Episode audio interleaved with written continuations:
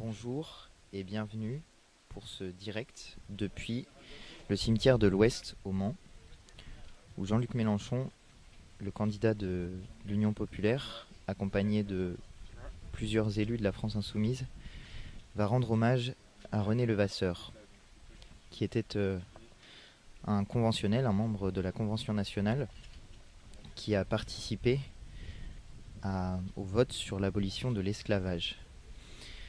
Donc les élus de, l'Union populaire vont déposer des gerbes en hommage à René Levasseur. Vous voyez Jean-Luc Mélenchon qui est euh, devant l'obélisque, euh, le monument qui a été euh, érigé en hommage à cet homme qui est né en 1747 et est mort au Mans. C'est pour ça qu'il y a cet obélisque ici. Il est écrit à l'arrière, Là, vous ne le voyez pas, mais il est écrit à l'arrière, euh, au droit de l'homme.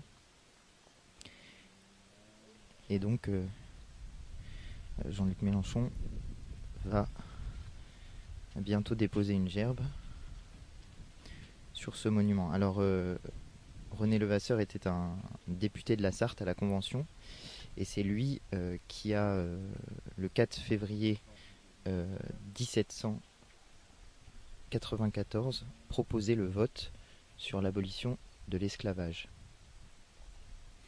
La France étant la première nation du monde à abolir l'esclavage.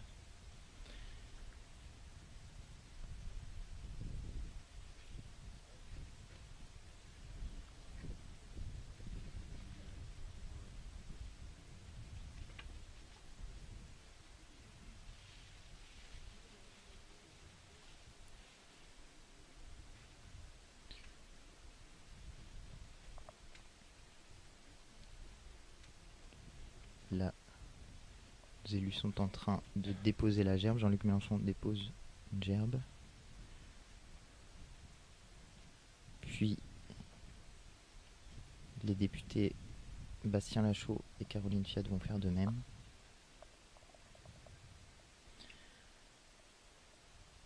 Voilà, Caroline Fiat et Bastien Lachaud qui déposent une gerbe au nom du groupe parlementaire de la France Insoumise.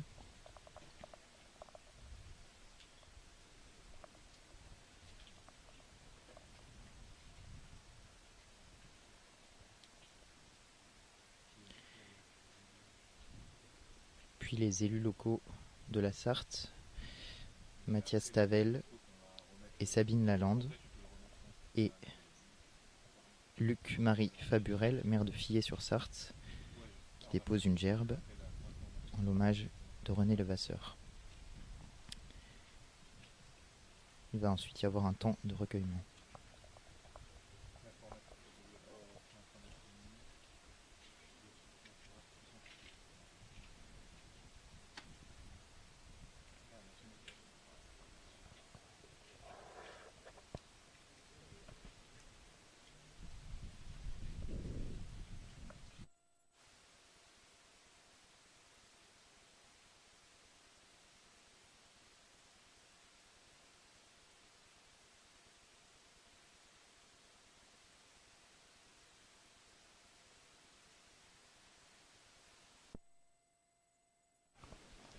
Ok, je repasse sur le plan là.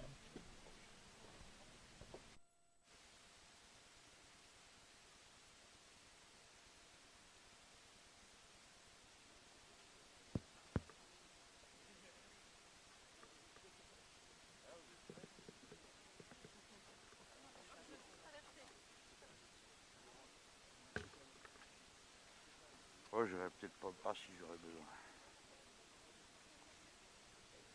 Si vous voulez bien passer de l'autre côté, ça me fera moins drôle que de vous avoir derrière. Venez.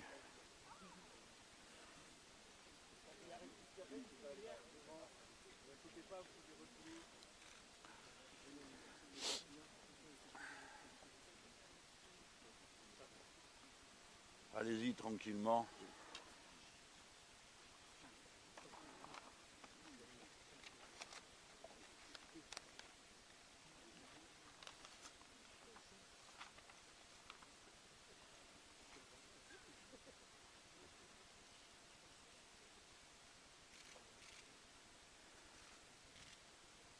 Mesdames, Messieurs, chers amis, pour beaucoup d'entre vous, chers camarades, c'est un moment émouvant pour moi de me trouver ici parmi vous à cet instant pour y célébrer ce que nous célébrons. Une personne, bien sûr, mais une date d'abord, celle du 4 février. Le 4 février 1794, la République naissante proclame la fin de l'esclavage. Et aux arguments qui étaient opposés par tous ceux qui déjà mettaient la performance économique avant les droits de l'homme, c'est-à-dire de l'être humain, la réponse la plus fulgurante fut apportée par Maximilien Robespierre et par euh, ensuite le député à cette convention, René Levasseur, député de la Sarthe, qui tient en une phrase Périssent les colonies plutôt qu'un principe. Rien n'est supérieur au droit, à la dignité de la personne humaine et à sa liberté.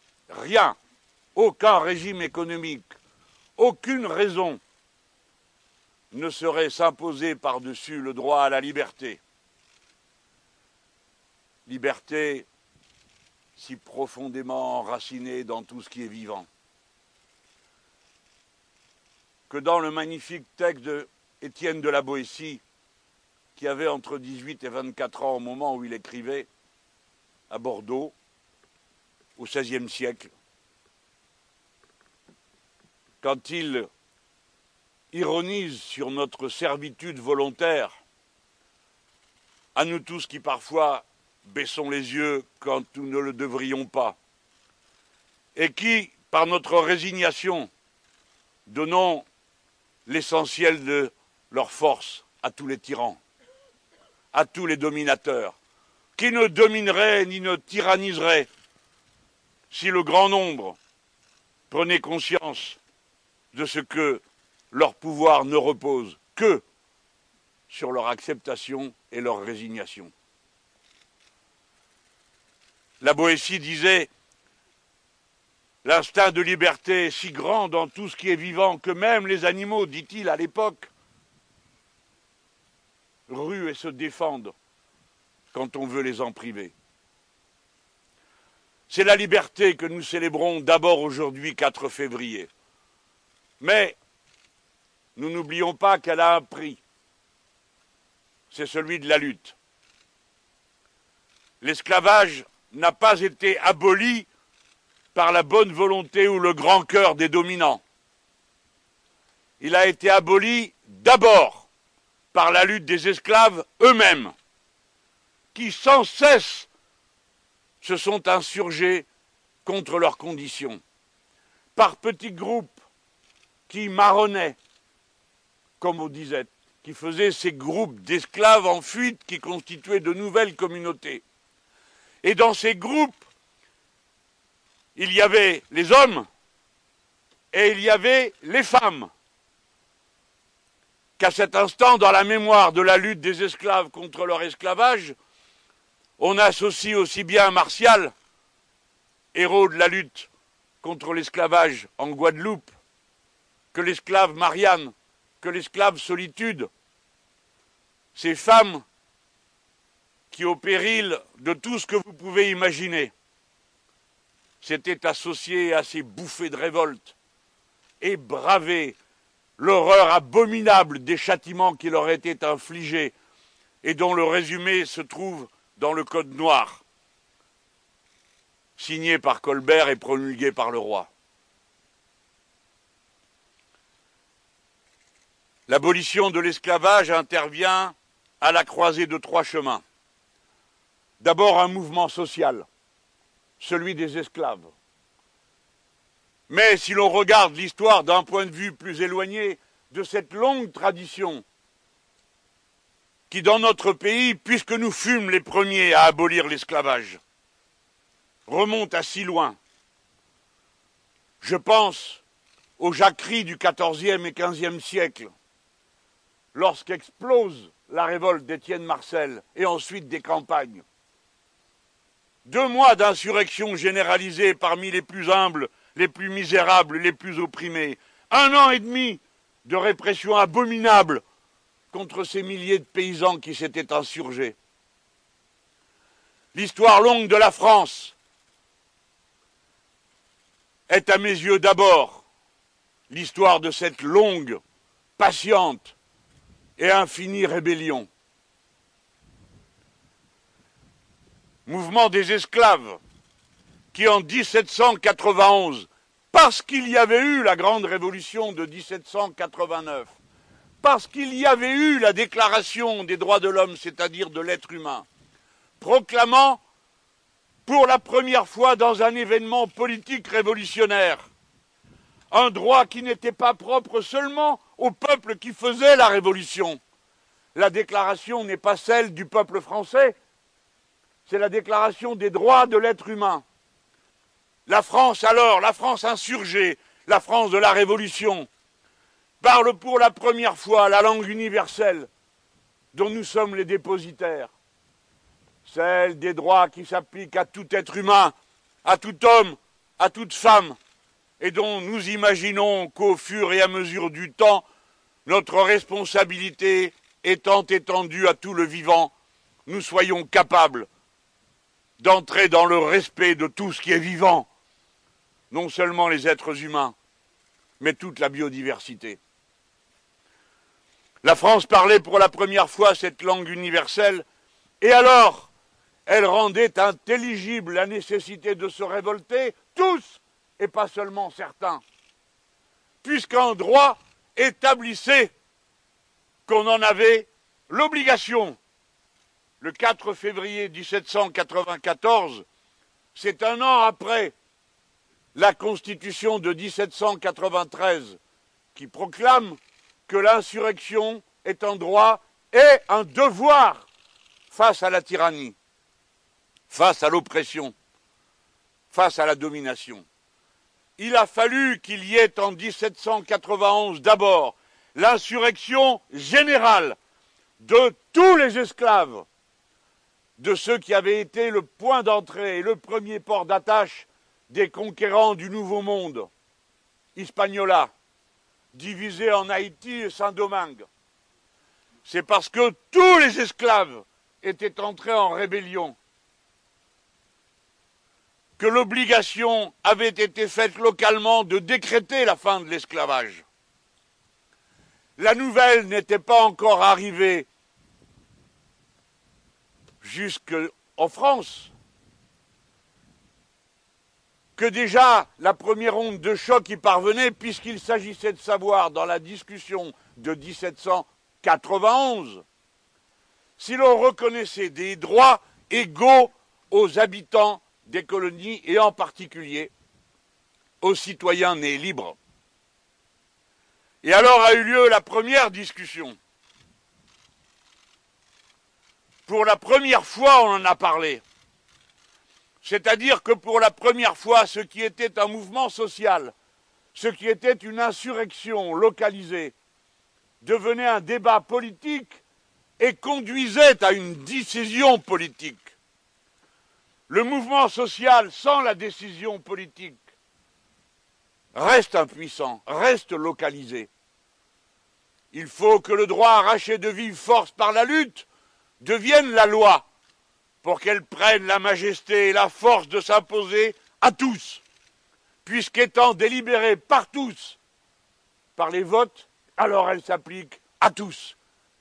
Et si imparfaite qu'elle soit, si transitoire qu'elle soit, elle est la loi. Et c'est elle qui s'impose seule à la communauté politique. Et la communauté politique n'existe que dans et par la loi qu'elle promulgue. C'est pourquoi en France, tel que nous sommes, État laïque, séparé de toute vision où une puissance extérieure imposerait telle ou telle loi, si juste soit-elle dans vos cœurs respectifs, à tous les autres. Il n'est d'autre loi que la loi civile. Il n'est d'autre certitude que ce que dit ce que nous décidons. Voilà le grand acte qui s'est commis en 1791 où pour la première fois on a entendu cette formule périssent les colonies plutôt qu'un principe de la bouche de Maximilien Robespierre, de l'abbé Grégoire et de quelques autres qui défendaient à ce moment la liberté des esclaves. Et Robespierre dit si vous acceptez qu'apparaisse où que ce soit dans l'un quelconque de vos textes la mention d'êtres humains non libres, alors tout ce que vous avez écrit, tout ce que vous avez dit, tout ce que vous avez fait, nous sommes en 1791, rien n'a de sens. La liberté est une et indivisible.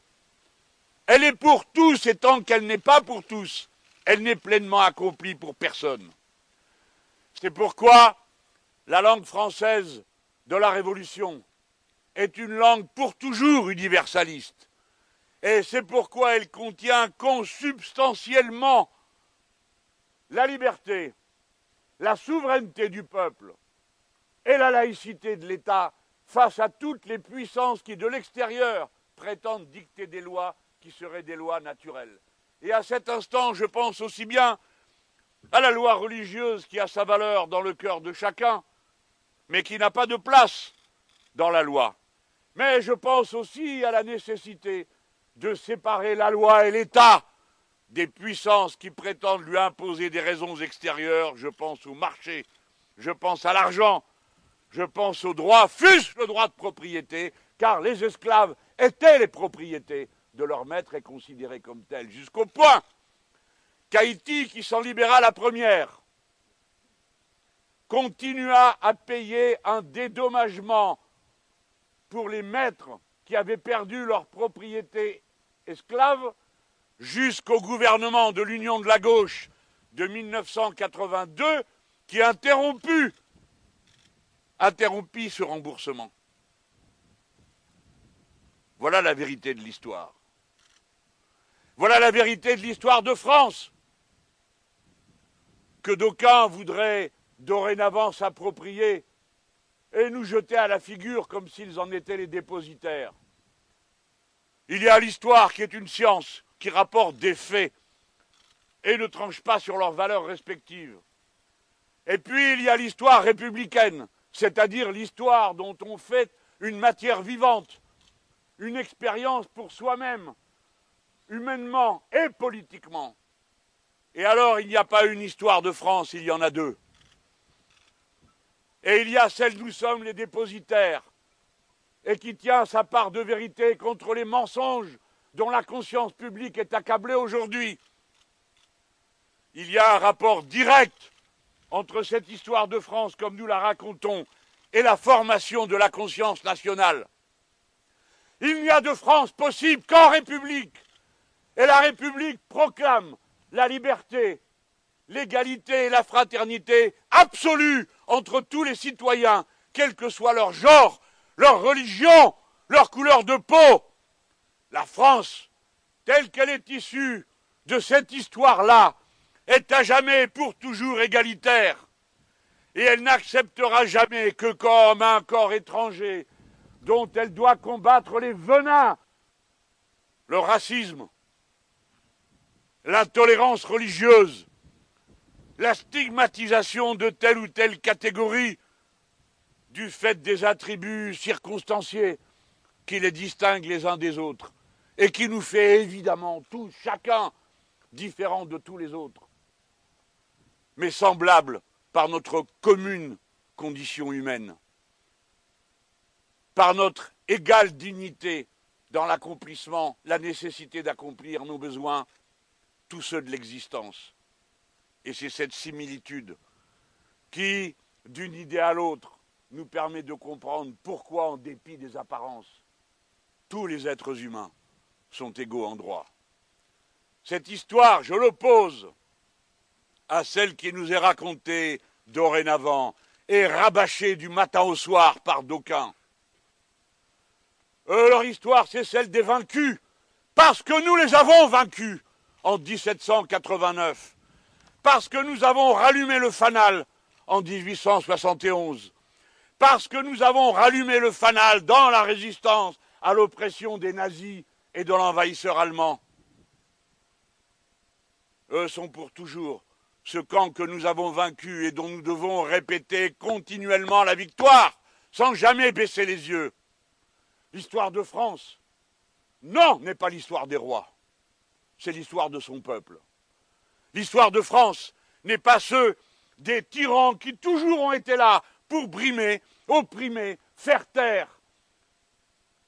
Ce n'est pas l'histoire qu'ils célèbrent, eux, lorsque, par exemple, ils mettent dans le Sénat de la République française l'énorme statue d'un prétendu Saint-Louis, que les républicains appellent Louis IX, qui n'est pas d'heureuse mémoire pour avoir inventé un signe distinctif pour tous les juifs, pour avoir brûlé des exemplaires de la Torah, pour avoir expulsé les juifs de France et proclamé la nécessité de percer la langue au fer rouge des hérétiques.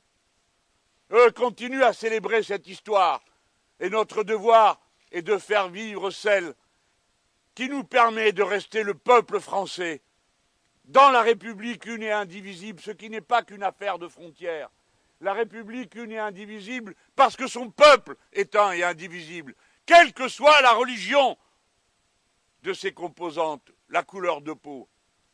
Nous devons porter ce message parce que c'est lui qui nous permet d'être français, c'est-à-dire de ne pas être seulement un blanc ou seulement un adhérent de tel, un adepte de telle ou telle religion, mais d'être en même temps et ensemble des êtres humains qui ne sont reliés entre eux que par un contrat politique et non ethnique, ni religieux, ni de couleur de peau. Le contrat que contient la devise liberté, égalité, fraternité, que les Français sont prêts à mettre en partage avec l'humanité tout entière, c'est-à-dire tous ceux qui sont prêts à y adhérer. Voilà ce que nous avons à dire. Ici viennent nous inspirer les mannes de Levasseur. Car si en 1791, la discussion de l'Assemblée conclut qu'il ne saurait y avoir d'êtres humains non libres sur le territoire de ce qui n'est pas encore la République, car alors il y a encore un roi, et ce n'est pas le roi qui a proclamé l'abolition de l'esclavage. C'est la République, car 1794, il y a deux ans déjà que la République a été proclamée après que le roi ait trahi la patrie. L'histoire de France ne saurait être seulement l'héritière de ce type de trahison. Vous le savez comme moi. Donc nous sommes en 1794 les députés élus dans les Antilles arrivent à la fin de l'année 1793 seulement. Il aura fallu du temps pour arriver à surmonter tous les obstacles, et notamment ceux de la guerre, puisque l'Europe tout entière s'était coalisée pour faire reculer et disparaître le régime républicain en France. Ce qui a permis, par la contagion, que ce soit l'inverse qui se produise d'abord, la République un peu partout. Ils arrivent, c'est la fin de l'année 93. Et à la faveur de leur présence, je pense au député Bellet, qui est le premier député noir qu'il y a eu en France. Ils parlent avec l'un, avec l'autre. Mais qui s'intéresse à ces drôles de gens? Il faut qu'il y ait la conscience en alerte, la personne qui sait écouter, et qui va se révolter à son tour et qui va mettre en mouvement les événements. Voilà le troisième composant de ce qu'il est nécessaire de réunir pour qu'un fait social devienne un fait politique accompli. Il y faut des êtres humains qui prennent en charge le combat.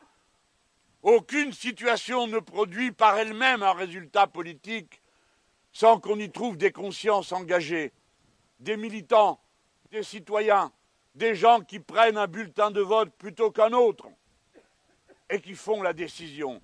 Parmi ceux qui sont là, qui écoutent les premiers? Les Jacobins, qui eux viennent du club des Bretons, lesquels Bretons avaient cuit dur la peau de leurs aristocrates et constitué le cœur de la Révolution française. C'est des Bretons qu'est venu le club des Jacobins. Et le club des Jacobins, c'est le parti politique de notre liberté face à tous les autres.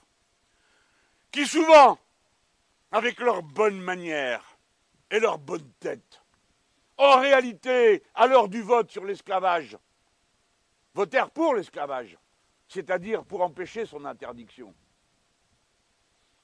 Je les oublie. Je ne pense qu'à nous, pour inciter les plus jeunes à entrer dans le combat, les plus anciens à trouver de nouvelles certitudes pour y rester. Il a fallu que parmi ces jacobins, il y ait cet homme spécial, René Levasseur, pour que l'idée aille à son terme quasi immédiatement. Les députés arrivent fin 93, le 4 février, Levasseur fait ouvrir la discussion. Il y a à peine deux mois qu'ils sont là.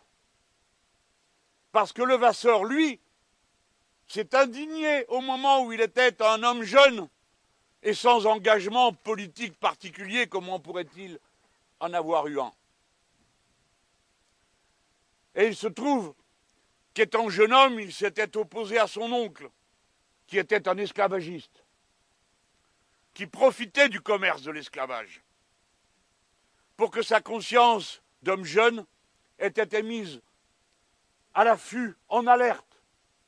Et lorsque pour la première fois il voit arriver quelqu'un qui incarne et qui représente la révolte et la victoire contre une idée qu'il condamnait, l'esclavagisme, alors la jonction se fait.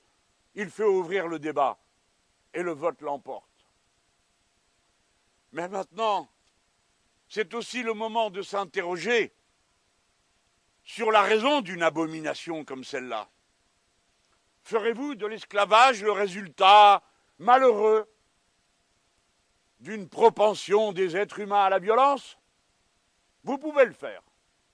Vous avez le droit de dire que tous ceux qui ont participé à la traite négrière, tous étaient chacun personnellement responsables. Comme nous disons de tous ceux qui ont participé à la Shoah, quel que soit le poste qu'ils occupaient, qu'ils sont chacun personnellement responsables du résultat. On n'est jamais l'exécutant innocent d'une mesure infâme. Je vous le dis avec la force non seulement de ce que j'ai pu apprendre de l'histoire comme beaucoup d'entre vous, mais de souvenir où je suis de cet instant dans le tribunal de Buenos Aires où chaque fois qu'arrivait un des militaires qui était cité à comparaître pour l'assassinat de trente mille des nôtres qui avaient été tués pendant la répression des dictatures des généraux Viola et Videla.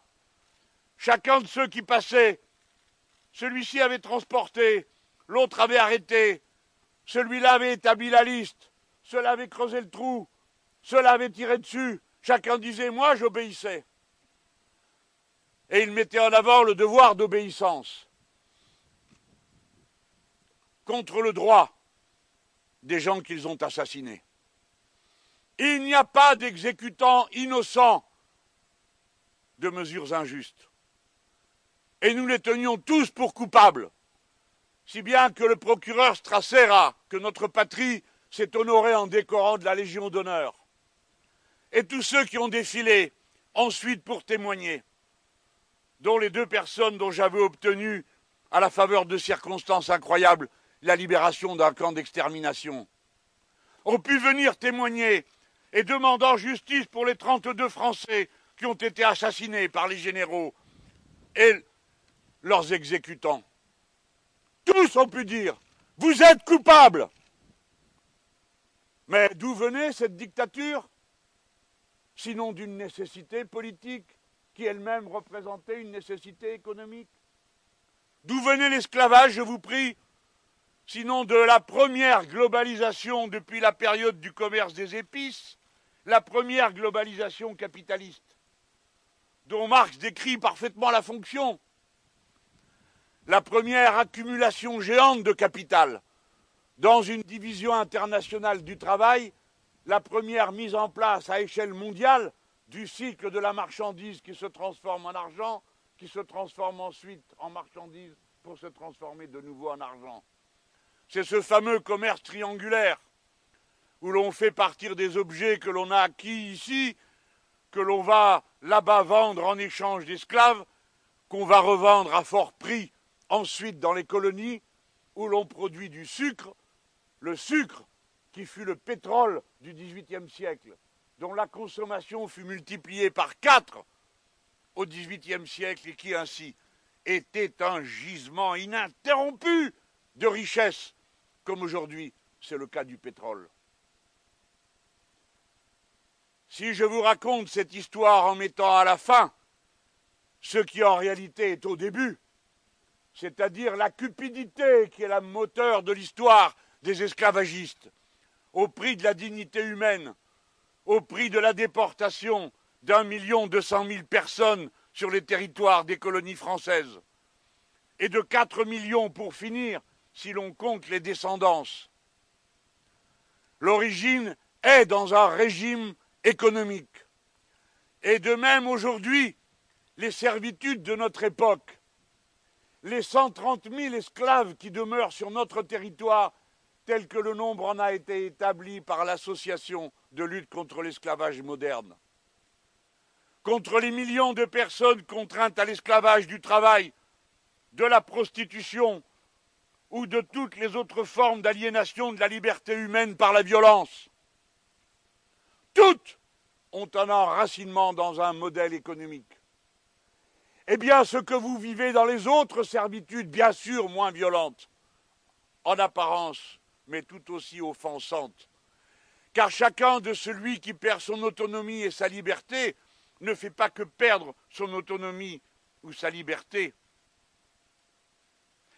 Il donne ce faisant, ainsi que me l'a dit hier une jeune femme dans la rencontre que j'ai eue avec des étudiants à Tours.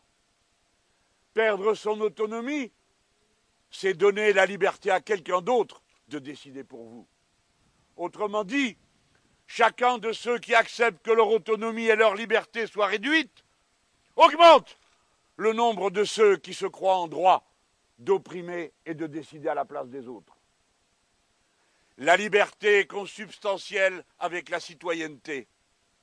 Il n'y a pas de liberté il n'y a pas de droit de l'être humain dans l'absolu. Il n'en existe qu'en fait et en réalité. Et c'est pourquoi la déclaration des droits de l'homme ne s'appelle pas déclaration des droits de l'homme. Elle s'appelle déclaration des droits de l'homme, de l'être humain et du citoyen. Car sans les droits du citoyen, la liberté n'est qu'un mot creux, un commandement parmi d'autres vœux pieux. La garantie de la liberté, la garantie des droits de l'être humain, c'est la citoyenneté, c'est la liberté déjà conquise. Ce sont les droits déjà acquis. Et la première de nos règles sera de ne jamais accepter de marchander l'un de ces droits qui a été acquis toujours dans le sens d'augmenter l'autonomie de chacun d'entre nous au détriment du pouvoir des autres.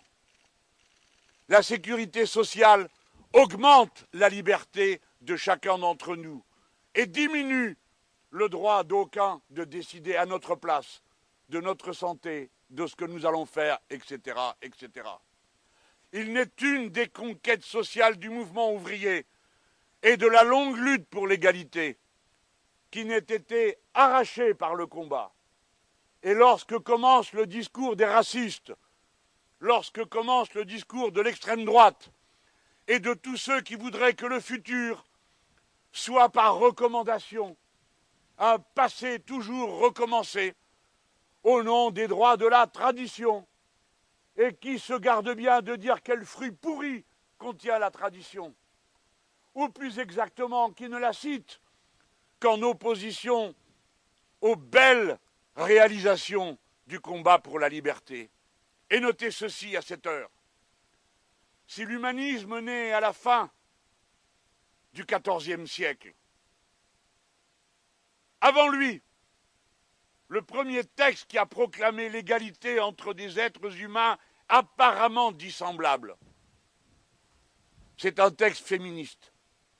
C'est Christine de Pisan, 40 ans avant Pic de la Mirandole.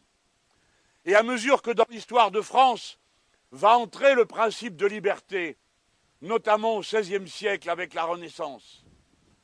Il nous arrive sous deux visages. Le premier visage, ce sera celui du rire, de l'explosion de joie. Non, la vie n'est pas une vallée de larmes où l'on achète son salut par la souffrance. C'est le visage de Rabelais, médecin, qui dit et qui fait rire avec Pantagruel. Le rire est le propre de l'homme. C'est un médecin qui parle. Et quand je vois la biographie de Levasseur, je découvre que l'une de ses premières revendications en tant que conventionnel républicain jacobin, ce fut de demander qu'il y ait une école gratuite de sages-femmes, pour que chaque femme puisse bénéficier, lorsqu'elle enfante, du concours expérimenté de quelqu'un qui est appris à braver ce qui était considéré comme une loi de la nature, qui est celle de mettre sa vie en péril à ce moment et de le vivre toujours dans la souffrance. Ainsi sommes-nous depuis le début. Telle est notre histoire. Et c'est elle qu'il s'agit de faire vivre à cet instant de l'histoire. Et vous autres, les insoumis, femmes et hommes qui êtes dans ce public, et merci aux autres d'être là. Vous avez un devoir plus grand que tous les autres, celui de porter cette histoire, de la proclamer, d'assumer l'héritage de la grande révolution, sans jamais baisser les yeux, parce qu'on vous opposera tel ou tel épisode du combat en vous faisant oublier tel ou tel autre, parce qu'on vous mettra sur les bras toutes les violences qui se sont commises en oubliant les violences millénaires contre lesquelles la Révolution a triomphé pour finir. Portez la mémoire de l'histoire de la Révolution. Faites-vous français par la communion de l'histoire de la Révolution. Qui que vous soyez, d'où que vous veniez, qui qu'aient été vos ancêtres, puisque dorénavant, c'est un sur quatre d'entre nous, pardon, chacun d'entre nous a un sur quatre de ses ancêtres qui est étranger. Vous devenez français parce que vous avez votre carte d'identité, et si vous devez adhérer à une histoire commune, parce qu'il le faut, alors vous adhérez à l'histoire à partir de la Grande Révolution. La nation française a été créée par la République. Et il faut sans cesse se souvenir que si bien sûr la permanence des lieux et la succession des générations fait qu'on peut évoquer une nation française qui existerait avant la République. Je sais bien que ce que je suis en train de vous dire choque l'intuition. Mais ce qui fait sens à ce moment, ce n'est pas la continuité, c'est la rupture.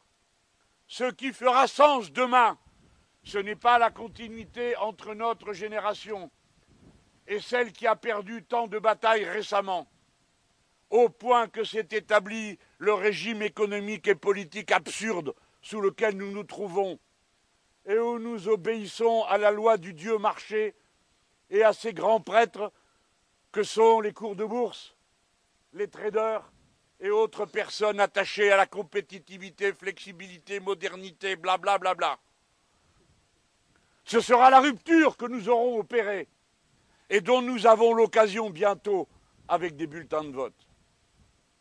La politique n'est pas une chose dont on ne parle pas dans les cimetières. Parler de politique dans un cimetière et devant l'endroit qui célèbre le Vasseur est un devoir. Et vous n'oublierez pas de regarder, comme vous le faites le 11 novembre, ici dans ce cimetière, les tombes de tous ceux qui ont été envoyés à la boucherie de 1914 et jusqu'en 1918. Et vous n'oublierez pas non plus la mémoire de ceux qui ont été fusillés pour l'exemple et dont je dois dire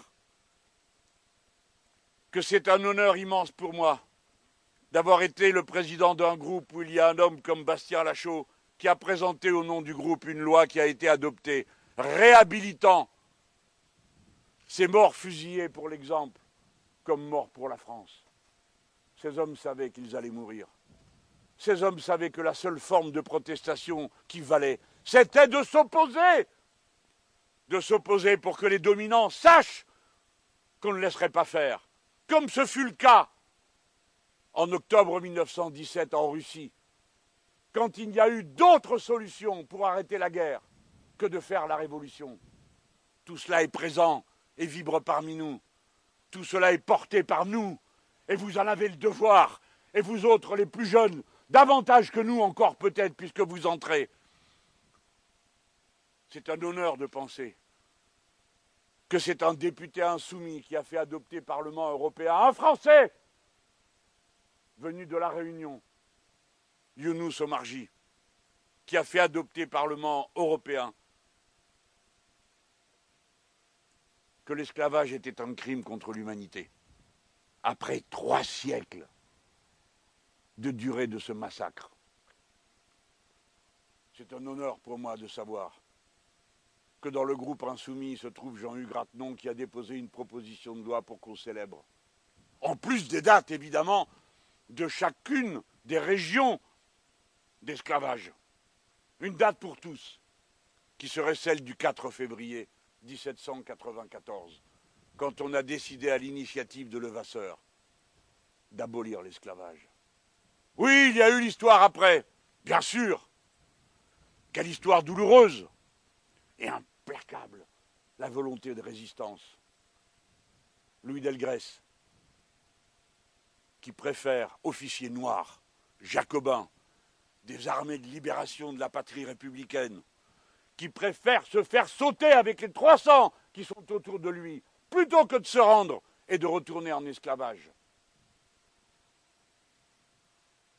René Levasseur, ses mannes sont brûlantes. Son message a porté dans le temps. Il le traverse et fracasse le présent.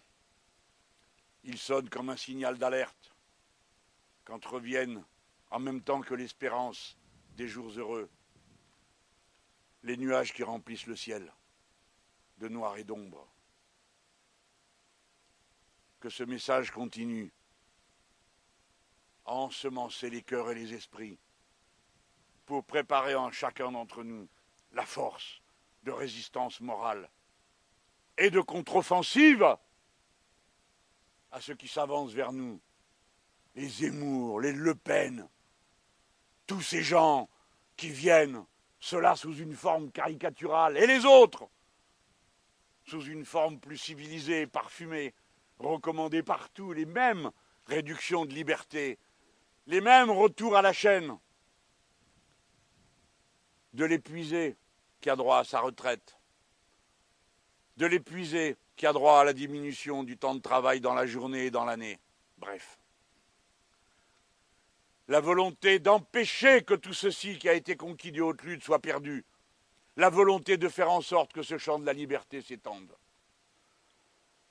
Voilà tout ce que nous célébrons aujourd'hui. Et je me suis senti le devoir de le faire, comme je l'avais fait à chacune des occasions que la vie m'a présentées. En Guadeloupe, sur les marges de l'esclavage, à La Réunion, le 20 décembre dernier, sur ce petit cimetière où m'avait invité Huguette Bello à prononcer avec elle un discours. Nous étions peut-être que quelques-uns d'entre vous l'ont su, à côté du cimetière. Et voici qu'un cyclone était passé auparavant, en 2011, et en arrachant la terre, il avait révélé 2000 squelettes, ceux des esclaves jetés à la fosse commune. Ce fut pour moi comme une déflagration intime, tandis que la mer battait doucement le rivage, comme un cœur qui tape le tam-tam de la vie. J'entendais tambour bélé, tambour groca, la maloya, toutes les musiques qu'ont chanté ceux qui ont accompli, en dépit de tout, et surtout de circonstances qu'il est déshumanisé davantage que leurs bourreaux quasiment, jusqu'à ce qu'ils en triomphent.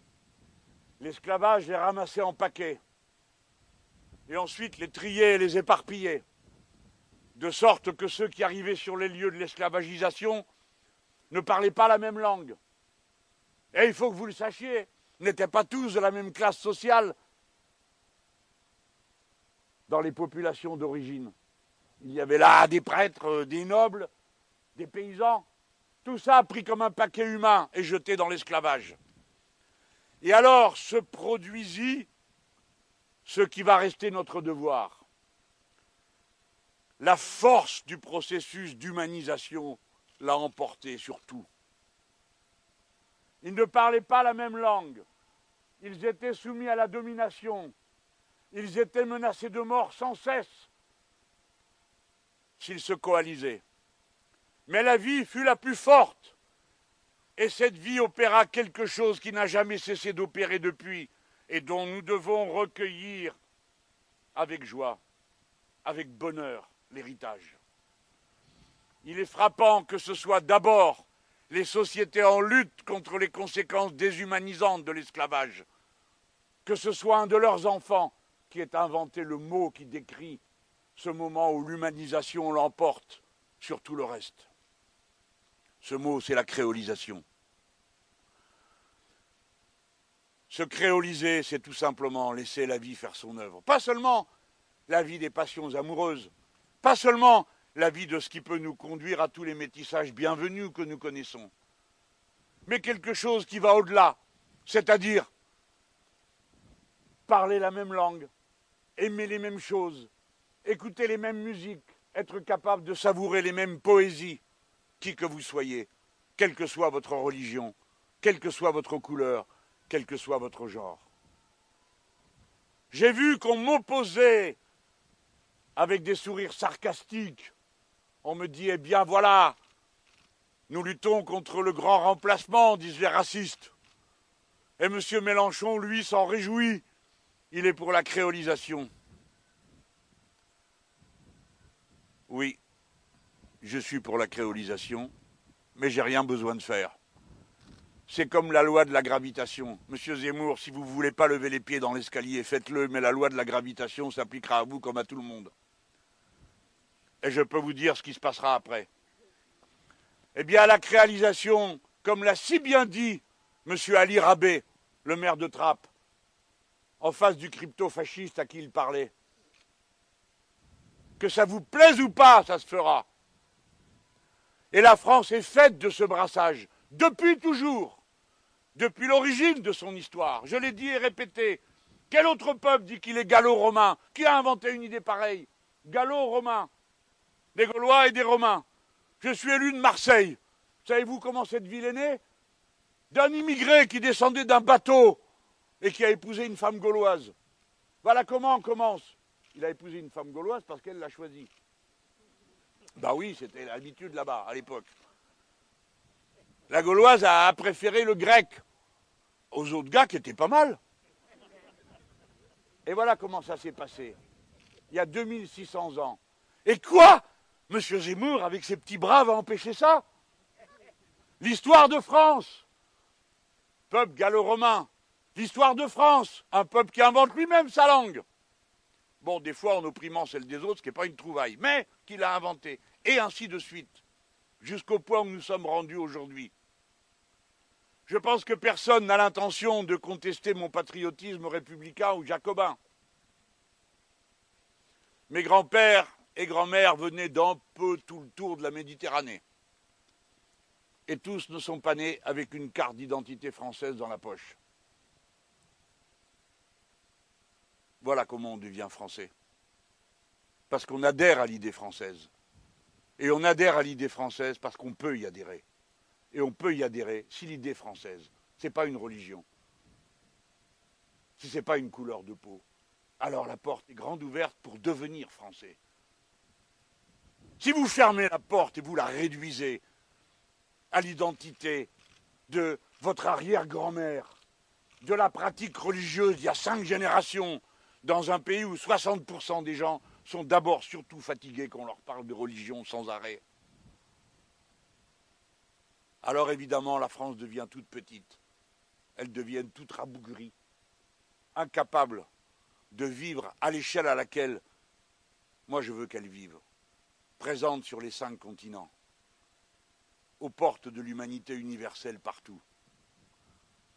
Et peut-être avec une place particulière, on l'admettra, dans la francophonie, langue commune qui réunit 300 millions de personnes, 700 millions à la fin du siècle. Regardez quel ressort magnifique d'intelligence et de communication, de créolisation nous donne la perspective de pouvoir échanger toujours plus densément avec les peuples francophones du monde, depuis les Québécois jusqu'aux Sénégalais, Camerounais, et d'autres que je ne cite pas pour ne pas avoir d'histoire. Mais j'y pense très fort. Et il n'y a pas besoin d'avoir davantage que cette langue en commun pour pouvoir partager. C'est pour ça que j'ai dit que je me sens l'héritier des jacobins libérateurs qui propagent l'esprit Condorcet et les autres. Quand je dis faisons une université de l'espace, faisons une université de la mer, une université francophone, unie à tous ceux qui parlent notre langue. Parce que la plus grande communion que l'on puisse faire, c'est celle de l'esprit. Parce que c'est d'elle que vient la créolisation. Voilà, mesdames, messieurs, et sans abuser davantage de votre patience, ce que m'a suggéré comme devoir cette journée. Nous avons, nous autres, les insoumis, l'Union populaire, des devoirs particuliers. C'est à nous, puisque nous marchons devant, dorénavant, de porter les symboles des grandes causes qui constituent notre histoire et des propositions que nous faisons à la nouvelle génération. Il fallait que le 4 février soit célébré, peut-être plus intensément cette année, puisque tout le monde a les regards tournés vers les candidats, et c'est bien normal, une telle élection a lieu. Qu'on fasse une pause, non pour sortir de la politique, mais pour y entrer davantage. Et rappeler quelle est la permanence des combats politiques, depuis le Vasseur jusqu'à nous à cet instant. Vos autres Monceaux, évidemment, ça vous crée maintenant un devoir, moi, je m'en vais, vous, vous restez. Et le 4 février prochain, vous serez encore là. Je l'espère pour vous tous. Alors, vous aurez le devoir de continuer et peut-être euh, les grands-parents d'inviter les petits-enfants, les parents d'amener les enfants, les plus jeunes euh, d'amener leurs plus jeunes frères et sœurs, pour qu'ils viennent ici, une petite demi-heure, réfléchir et se souvenir de ce qu'a été la lutte des esclaves, l'abomination de l'esclavagisme et de la lutte pour la liberté. Voilà ce que nous sommes. Gloire à la mémoire de Levasseur, gloire au jacobinisme, vive la France, vive la République.